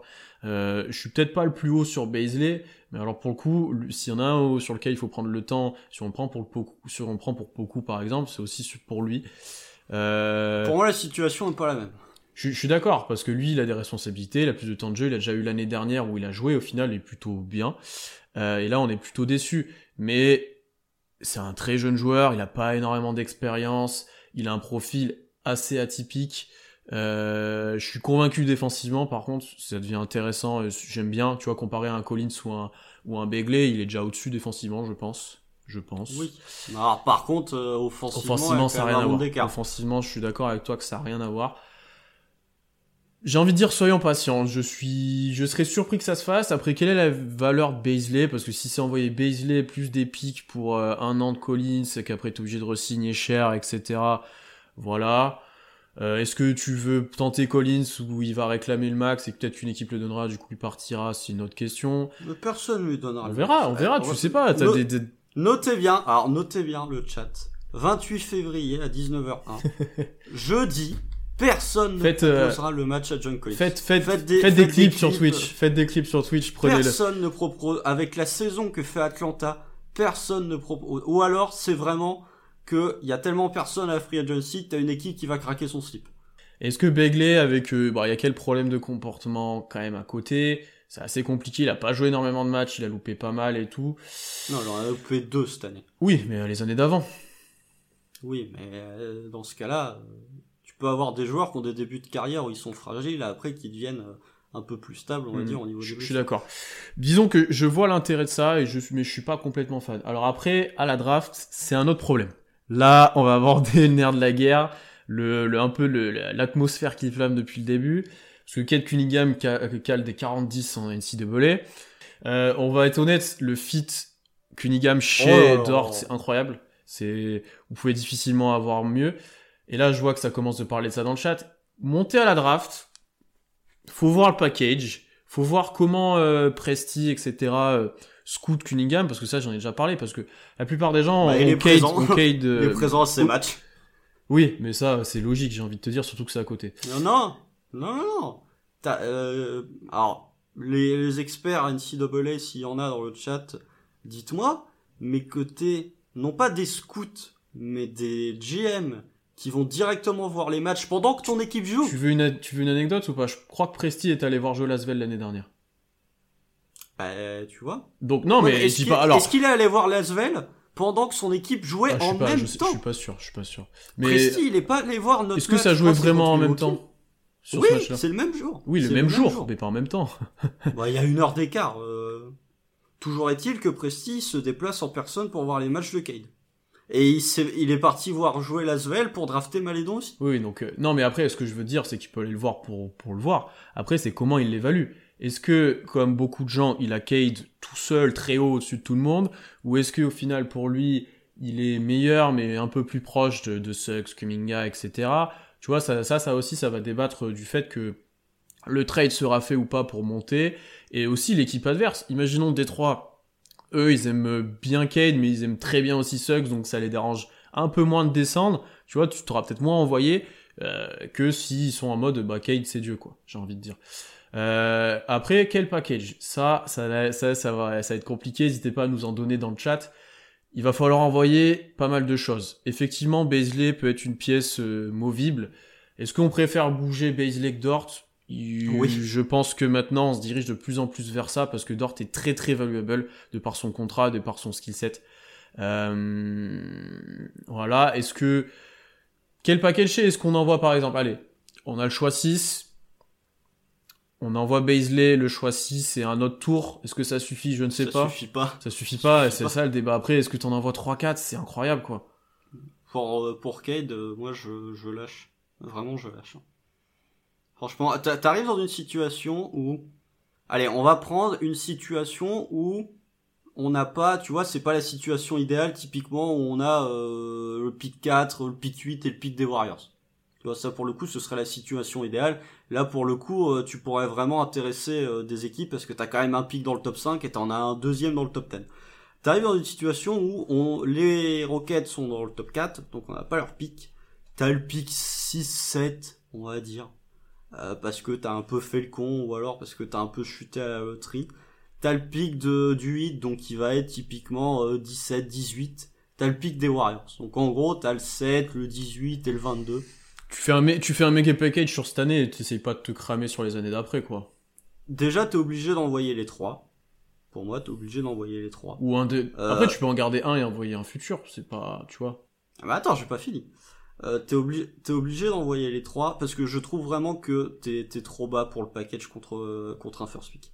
Surtout contre Kate mais euh, t'es obligé d'envoyer les trois. On a le, la chance entre guillemets cette année d'avoir une draft qui est quand même plutôt deep. Donc, contrairement à l'année dernière, donc les équipes sont intéressées à l'idée de récupérer un pic dans le top 10, ce qui n'était pas le cas l'année dernière. Et euh, en plus de ça, je pense que tu seras obligé d'envoyer un jeune à talent. Typiquement, je préfère envoyer Baisley parce que Dort, le fit serait incroyable aux côtés de Cade et aux côtés de, de Shea, et j'ai plus de certitude sur Dort que sur Baisley à l'heure actuelle. Dort, même si son tir continue à me faire me poser des questions, au pire, ce sera une all defensive quasiment tous les Il est en train de se stabiliser un petit peu, hein, son tir d'heure. C'est pas le sujet, mais... Euh... Ouais, euh, il fait 4 sur 9, le match d'après, il fait 1 sur 6. Ouais, bah oui, mais c'est moins euh, les 0 sur je sais pas combien, tu vois ce que je veux dire Ouais, bon, c'est un autre débat. C'est un autre débat. Euh, toujours est-il que moi je préfère envoyer Baisley que Dort parce que comme j'ai dit j'ai plus de certitude. Je pense que ça suffit pas. Faudra envoyer d'autres trucs. Ouais. Et, là là c'est mon point. J'ai vu des gens dire euh, hier quand j'ai posté le tweet euh, No way il y a une équipe qui a le first pick qui, qui lâche. Je pense qu'on a tellement d'assets que si on veut récupérer Cade, l'équipe first pick trouvera. En vrai, si, si, on veut, si on veut, on peut. C'est juste ça. Après, faut voir ce que tu as envie d'envoyer. Hein. Faut voir, euh, voilà. Après, peut-être que l'équipe refusera parce qu'ils disent, ouais, nous on veut Cade, on s'en fout de vos trucs. Peut-être, hein. C'est, mais honnêtement, il y a au bout d'un moment, hein, je suis désolé, hein, Troy Weaver euh, de Détroit, tu lui envoies 5 firsts sur les prochaines années ou je sais pas combien. Bon. il va le prendre. Oui, il y a un moment, il, est pas bête non plus. Hein. Euh. Tu envoies le pick 6, t'envoies ah, deux picks de cette année et t'en rajoutes 3-4 first, vas-y, il va le prendre. Alors, ça a pas mal déclenché de, de, de, réponses dans le chat là.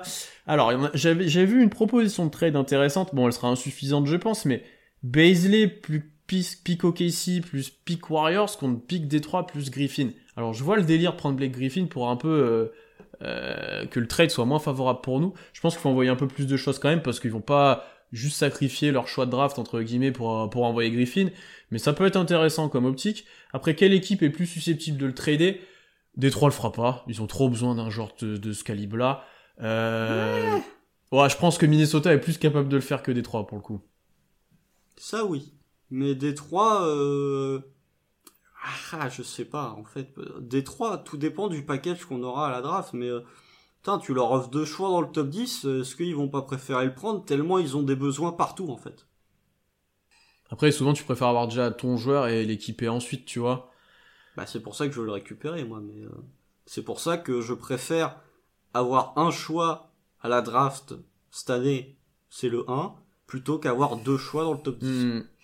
Après, voilà, c'est le débat qui commence de, de, de se mettre en place. Est-ce qu'il faut lâcher vraiment tout pour Kane? Parce que, alors là, c'est un prospect générationnel qui potentiellement sera une superstar NBA, mais ça reste la draft. Ça reste euh, de l'incertitude, ça reste, euh, tu sais pas comment le joueur va se blesser, tu sais pas comment il va se développer, etc. Donc, euh, Vas-y, moi je sais pas. Il y a un doute, hein, mais pour moi, euh, Cade, euh, c'est le meilleur prospect depuis euh, pas mal de temps. ah oui, vois. euh, Alan l'a tweeté depuis Doncic peut-être. Et encore Doncic, c'était même pas en 1 parce qu'ils avaient peur de que ce soit un européen en gros quoi. C'est ça, mais c'est ouais depuis Doncic. Et, et il, tu vois, euh, il, il pourrait avoir la hype qu'a eu Zion euh, l'année dernière. C'est juste, il joue pas à Duke, il est moins spectaculaire, mais je pense qu'il est meilleur que Zion lors de la saison universitaire de Zion. Moi je préfère, euh, on a cette question, moi je préfère le profil de Kate que celui de Zion, hein, je vais être honnête avec vous. Hein. Bon, Zion est quand même extraordinaire. Oui non mais moi je préfère... Dans le genre talent générationnel. Je, je suis d'accord, mais moi je préfère avoir un profil à la Cade, ou allez, si on exporte, je préfère avoir Doncic que Zion. Voilà.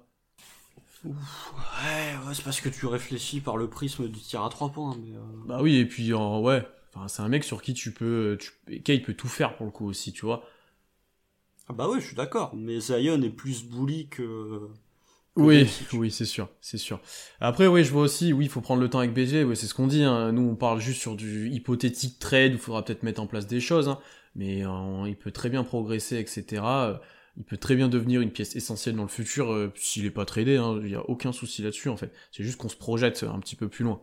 Non mais alors, dans, dans le chat là, je vous vois. Ser- sérieusement, vous répondez sérieusement. Vous préférez rater Cade pour, ra- pour garder Baisley Enfin, vous préférez avoir qui? Bais- Lâcher Baisley pour récupérer Kate Cunningham Ou garder Baisley et pique en 5-6 et partir avec un Mobley ou un Cunningham? Oh, c'est intéressant. Après, euh, tu peux être plus ou moins haut sur les autres. hein. Tu sais, il y a des gens, ils préfèrent par exemple un green que que que, que... Oui, oui, oui. Non, mais oui. Mais euh, c'est la que- là, on parle pas de Jalen Green ou de Sugg. Je parle de Kate. Il y a vraiment, c'est une question que, et je dis pas que vous avez tort et que moi j'ai raison. Il y a des, je, je pose juste la question. Bah voilà, bah c'est Voilà, de tout le monde dit ça. overbase, donc euh, bon, effectivement. Bah voilà. Donc euh, avant de me tomber dessus, avouez que euh, le fait de lâcher Baisley, si c'est pour, je je le lâcherai pas de bon cœur, mais si c'est pour lâcher, euh, si c'est pour récupérer Kate Cunningham, bah vas-y, go. le, le- le chat a parlé. Alors après, il y a d'autres débats. Est-ce que tu préfères, avoir, tu préfères avoir deux, genre Mobley et Suggs, ou juste Cade? Il y a ça, c'est un autre débat. Bah, sachant que Suggs, il va être top 3, donc... Euh... Ouais, c'est pas si sûr. Le, le top 5 est, est défini, mais tu sais pas à quel ordre, je pense. Bah si, le top 3, c'est c'est Cade, Green et Suggs. Ah, Kuminga est très haut sur certains boards et Mobley aussi. Hein. Alors là, détrompe-toi. Tout dépendra des équipes à Ouais, la loterie. ouais, mais alors euh, s'ils draftent euh, à la position alors qu'ils sont en loterie, bon, c'est un autre débat. Moi, typiquement, je pense que j'ai, moi, je suis pas loin d'avoir euh, euh, Suggs plus bas que Mobley ou Kuminga, je pense, et Green aussi d'ailleurs. Non mais regarde, euh, si t'es Minnesota, ils vont pas drafter euh, Suggs ou Green.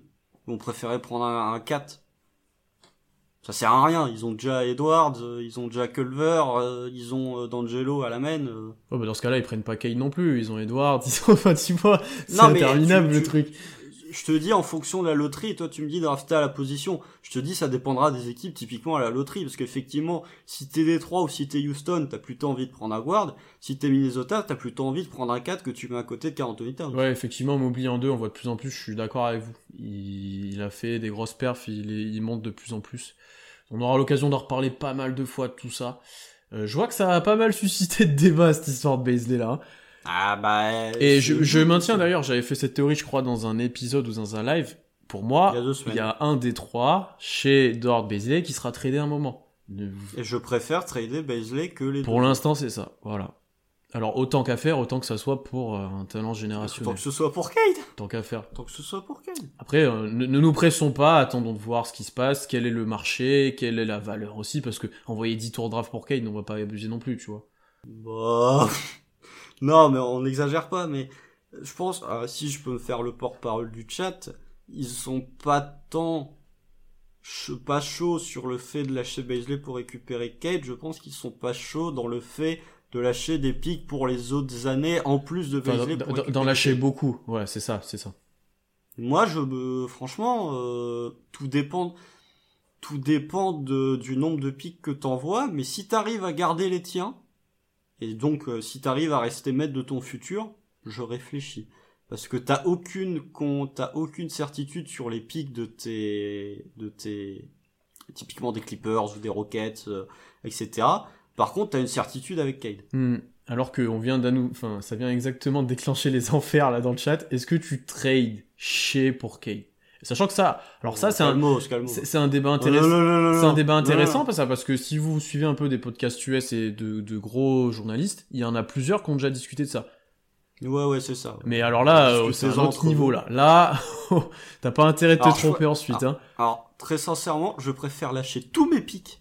Les 17 qu'on a, je préfère lâcher les 17 que de lâcher chez. Bon, Peut-être pas les 17, mais euh, Bah, tu je préfère en lâcher beaucoup plus que chez. Je suis Je d'accord. préfère en lâcher 7 ou 8 que chez. Chez et Dort, c'est les deux intransférables. Mm, mm, mm. Et beaucoup. non, effectivement, chez là, euh, ça devient. Non, là, c'est des gros risques En ensuite. hein. comme, comme dit dans le chat, euh, c'est- pas du genre de plus. d'envoyer ses... Non plus. Et tu vois, même pour genre Baisley, du coup, c'est pas le genre de truc qui a été souvent fait par OKC, mais bon. Ah non, non, non, non, ça n'a pas été fait, mais euh, je trouve quand même que quand un GM qui va voir le, qui va voir son, un joueur en personne, tu l'as dit qu'il a fait pour Malédon, c'est qu'il doit quand même avoir des vues euh, sur Donc le après, qui n'en a pas C'est ça, c'est. Oui, mais t'as euh, te renseigner, t'as vraiment. Non, mais après, euh, enfin, nous, si on voit le fit, nous déjà, si il, il est juste à côté, il est déjà en Oklahoma, etc. Enfin, c'est évident en fait. Lui aussi, il le voit. Faut pas être euh, presti. euh, c'est presti quoi. C'est. Bah voilà, donc euh, tu vois, y a- franchement le le, le, le, le, truc c'est que le fit est trop fort. Le fit est trop fort. Hum, hum, hum. Et oui, Kate est générationnel, mais chez, euh, est-ce qu'il ne sera pas NBA un jour presque, tu vois? Mais non, mais c'est même pas tant ça, c'est que en fait si tu si tu lâches Shea pour récupérer Cade, est-ce que t'avances beaucoup plus dans ta reconstruction? Si t'associes Shea et Cade et que tu lâches euh, Baisley et des pics, ta reconstruction elle prend un coup d'accélérateur d'un coup. Que si tu lâches Shea pour récupérer Cade, t'avances pas tant que Puis il y a ça. quand même aussi ce- cette incertitude toujours de la draft. Hein. Chez, c'est énormément de certitudes maintenant. Vraiment beaucoup de certitudes. C'est pour ça qu'on parle de Baisley plus que de Dort aussi. C'est une question de certitude. hein. Mais imaginez dans 2-3 ans, si sa draft Cade est caché en contrat max à côté avec quelques roleplayers, on va être chiant à jouer, hein, je vous le dis. Non mais d- euh, déjà, eh, euh, si ton si ton bac courte c'est Kate Cunningham chez Dort, bah, t'es tranquille pendant 7-8 ans Ouais, ouais. ça. Après, si ça fait, si ça se fait pas cette année, je vois ça, on a pas, on a d'autres opportunités les années futures, effectivement. Si ça se fait pas cette année, le prix, on le juge trop fort, etc. Au final, on draft quand même un gros prospect, mais peut-être pas Cade, etc. Euh, le draft 2022, il est très solide aussi. Euh, il y aura des, Oui, mais les prix seront les mêmes. mais les prix seront sûrement les mêmes. Bah, là, j'ai quand même l'impression que celle-là, on est sur du, du top, top, top, top, quoi. Non mais attends, et 2022 quand tu vas avoir Chez, chez et euh, autres. comment il s'appelle le... quand tu vas avoir Emony Bates qui va débarquer, quand tu vas avoir le fils de LeBron qui va débarquer aussi, t'inquiète pas que les prix ils seront Bon, élevés euh, aussi. Le fils de LeBron, j'attends de voir vraiment. Parce que pour l'instant, c'est le fils de LeBron, c'est juste ça pour l'instant. Mais t'as la hype, Oui, je veux oui. dire, t'as, t'as, quand t'auras des gros, t- pour les prochaines drafts, quand t'auras des gros talents, des gros gros gros talents qui vont arriver, avec de la hype aussi, bah le prix va être plus haut. Alors que Sanson vient m'envoyer un message, assez exceptionnel. Euh, T'avais dit, on va pas commencer à discuter des packages pour récupérer Kale le 28 février. Dans la conversation de groupe, on vient d'y passer une demi-heure.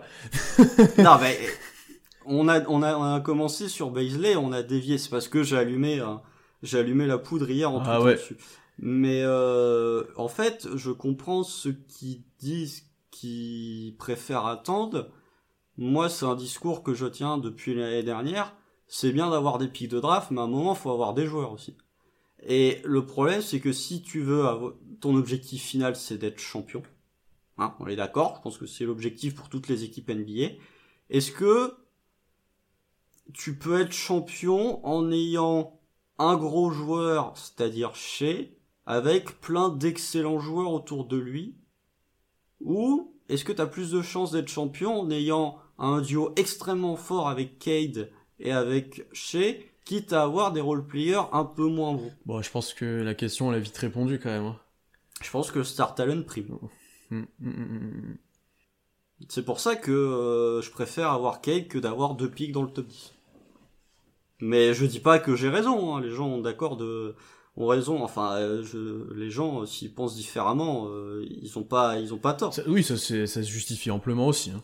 Mais pour moi le Star Talent prime devant euh, une bonne équipe compétitive.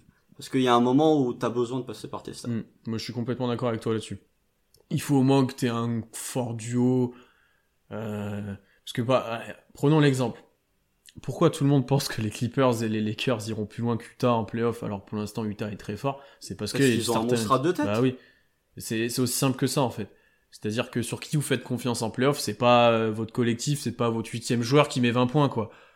Est-ce que vous faites... Ah, j'ai failli dire Paul George. Faire confiance à Paul George en playoff, c'est une mission risquée. Mais est-ce que vous faites plus confiance à euh, LeBron et à Anthony Davis ou en Donovan Mitchell et en Rudy Gobert? Mm, mm, mm. Après, effectivement, voilà, qu'est-ce que vont devenir ces joueurs-là? Est-ce que Kuminga sera pas aussi une superstar, etc. Ça, c'est du scouting, après, c'est de l'incertitude de la draft, encore une fois. hein. Oui, mais nous, on pense que Cade est au-dessus de tout. Oui. Mais et j'ai pas dit encore une fois, me faites pas dire ce que j'ai pas dit. J'ai pas dit que les autres seront des mauvais. Des mauvais joueurs. Je dis juste que si tu drafts deux fois dans le top 10, est-ce que tu vas récupérer vraiment euh, Kuminga ou et Green en même temps? Je suis pas convaincu non plus. Faudrait limite deux choix de drafter top deux fois dans le 5, top euh, 5. ouais. Donc euh, tu peux partir avec un joueur fort, euh, Green, Sugg, euh, Kuminga. Si tu te retrouves avec un pick 9, tu auras un joueur fort. Est-ce qu'au final, les deux joueurs additionnés vaudront le star talent et le talent de Cade Mm, C'est une question à se poser, mm, mm. dont on n'a pas la réponse, mais c'est une question à se poser. Ouais, je pense que on a fait pas mal le tour de ce sujet-là. On va arrêter là. Euh, déjà, on en saura largement plus quand la loterie sera arrivée. Ça, ça va être un grand moment. Je pense qu'on Mater la March Madness aussi. Oui, mater la marche Madness aussi. On fera la loterie en live, ça c'est sûr et certain, parce que vous voyez à quel mo... enfin, vous voyez à quel point ça peut changer l'avenir du truc. Ah oui, oui. Et puis alors, euh, si, si jamais... Moi, je suis un sanguin, il y a une table qui peut vite partir si ça continue. En fonction des résultats de la Ah, faut loterie. pas- ouais, faut, faudra faire attention à ce que dit Constant. Non, Non, euh, merci à tous d'être venus euh, sur ce live. Merci à tous de votre activité sur le chat qui a été euh, vraiment forte là, notamment sur la fin. On a déclenché la- la- les trades, ça marche toujours. Là, les trades, Moi, je incroyable. déclenche toujours les enfers. Moi, c'est incroyable. fois, je mets le feu au poudre. Mais, euh, On n'a pas pu tout lire, tout répondre, pas pu répondre à tout le monde, on a essayé de prendre la globalité. Euh, donc n'hésitez pas à vous abonner à notre chaîne si ce n'est pas fait. Le, le replay sera disponible très vite sur YouTube et en, et en audio, donc abonnez-vous aussi sur toutes les plateformes d'écoute et sur notre chaîne YouTube. N'hésitez pas à laisser aussi 5 étoiles euh, sur toutes les plateformes d'écoute, ça nous fait de la pub. N'hésitez pas à commenter aussi, ça fait toujours d'avoir des bons retours. Euh, on essaye, si vous ne le savez pas, on a mis en place un petit sondage récemment euh, pour un peu avoir vos retours, bah, notamment sur les lives, mais aussi sur le compte, etc., sur le site. Je vous le mets dans le chat, n'hésitez pas à le faire si vous l'avez pas répondu. Si vous n'y avez pas répondu, on a déjà pris en compte quelques remarques, on va essayer de progresser. Si vous voulez être gentil avec Pierre et méchant avec moi, n'hésitez pas. Remplissez le questionnaire. Ouais, on aura aussi le Star Break pour analyser tout ça et faire que quelques petites améliorations. Donc euh, ça sera fait, ne vous inquiétez pas. C'est très utile d'avoir euh, des bons retours. Et d'ailleurs, je vous remercie de vive voix avant de le faire par tweet. Euh, de tous les compliments qu'on a pu avoir sur les podcasts, sur les lives, sur le compte, etc. et sa progression. Ça fait vraiment plaisir. Ce petit moment émotion. Ce qui, ce qui nous, euh, celui qui, qui, qui a dit qu'il nous écoutait en voiture, pensée tout particulière pour toi. Alors vraiment, C'est le genre de truc on se rend pas compte, mais ça fait toujours plaisir. euh, Donc euh, Ça pour le coup, vraiment, ça c'est un des trucs les plus, les plus touchants euh, Ouais. que j'ai pu lire. Et voilà, on espère être de plus en plus nombreux. Aujourd'hui, on était euh, tout en 25, etc. Donc merci à tous pour vos retours et de votre participation. On, sera de plus en plus nombreux, on met en place de nouvelles choses. Donc voilà. Euh, à bientôt. Euh, quelques jours sans match, reposez-vous et on se retrouve très vite pour, pour du basket. Salut. Salut